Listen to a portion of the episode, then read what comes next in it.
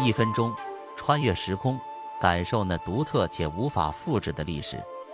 欢迎订阅老宋观世界旗下老宋讲史。大家好，我是老宋。今天我们聊下中国古代的昌妓为何竟然将管仲奉为保护神。管仲，春秋时期法家的璀璨明星，他被尊称为管子、管夷吾、管敬仲，是周穆王的后代，智慧卓越。是中国古代伟大的哲学家、政治家、军事家，他被誉为法家先驱、圣人之师，还被誉为华夏第一项、华夏文明的保护者。但你知道吗？管仲，他不仅仅是华夏文明的守护者，在古代，娼妓们也把他当作保护神来尊崇。这是怎么一回事呢？让我们一起探寻其中的奥秘。你知道吗？中国最早的官营妓院，是春秋时期的齐国宰相管仲开设的。《战国策·东周策》中有记载，齐桓公宫中妻室，女驴七百。这里的女驴，就是妓女居住的馆所，也就是那个时代的妓院。管仲开设妓院的目的是什么呢？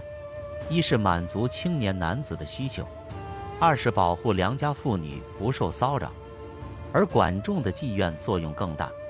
他们为政府带来税收，有利于社会安定，吸引大量人才，甚至可以用妓女去迷惑敌人，不战而屈人之兵。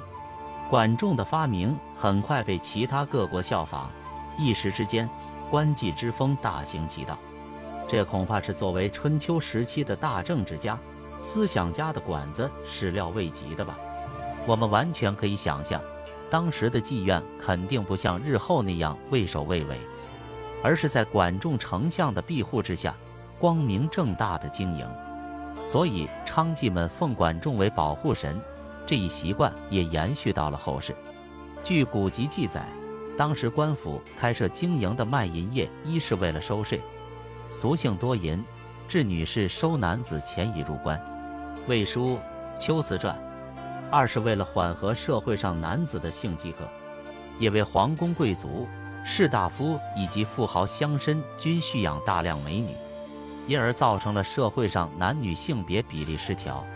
官妓发展到汉武帝时，又分立出一种营妓制度，即《万物原始》中说的“至汉武帝始至营妓，以待军事之无器者”。也就是说，营妓是为军队官兵提供性服务的。但后世也有把在乐营中的妓女称为营妓的。确切地说，营妓是官妓的别称。春秋时期的齐国管仲设立国营妓院，收取税金，据说是国家发展妓女事业的开始。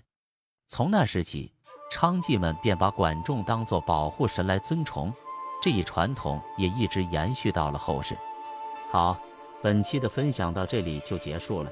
如果您喜欢老宋说史这个专辑，不妨给老宋订阅点赞一下。如果您能给这个专辑五星好评，并投出宝贵的月票，那就更加感激不尽了。谢谢大家，我们下期再会。